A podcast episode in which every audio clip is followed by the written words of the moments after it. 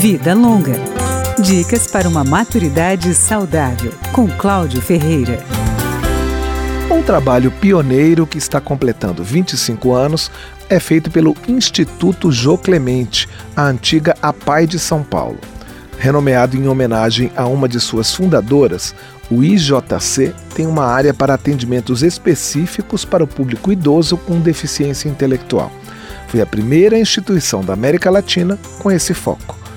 Vitor Martinez, supervisor do Serviço de Inclusão Profissional e Longevidade, explica que, diferentemente das pessoas sem deficiência, envelhecimento para esse público não tem o mesmo parâmetro dos 60 anos de idade. Não há de fato uma idade de referência específica, no caso das pessoas com deficiência intelectual, para se detectar o envelhecimento precoce, né? porque além dos fatores genéticos, no, no qual está incluído também a deficiência, tem outros fatores ambientais e sociais que também podem contribuir para que haja essa, essa perda cognitiva e, por consequência, esse envelhecimento precoce.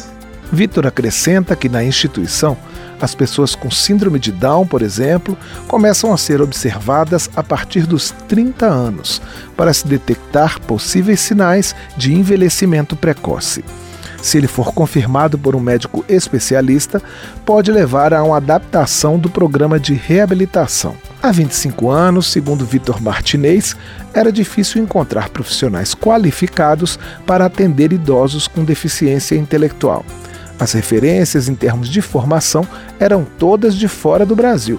Vitor fala da opção que foi feita trazer esses estudos, adaptar para a realidade brasileira e a partir dele começar a criar uma experiência própria mesmo. Né? A partir das observações vistas no dia a dia, no atendimento das pessoas idosas com deficiência intelectual, unida a esses estudos feitos fora do país, essas traduções de artigos, até que chegamos hoje nesse momento né? de, de poder, além de fazer um trabalho com mais segurança, com o máximo de assertividade possível com quem atendemos, podemos também auxiliar na formação de outros profissionais. O principal benefício, segundo Vitor, é oferecer um atendimento que considera a individualidade e promove a autonomia de pessoas que são muitas vezes excluídas socialmente e, a partir dessa reabilitação específica, passam a querer participar mais das atividades da comunidade.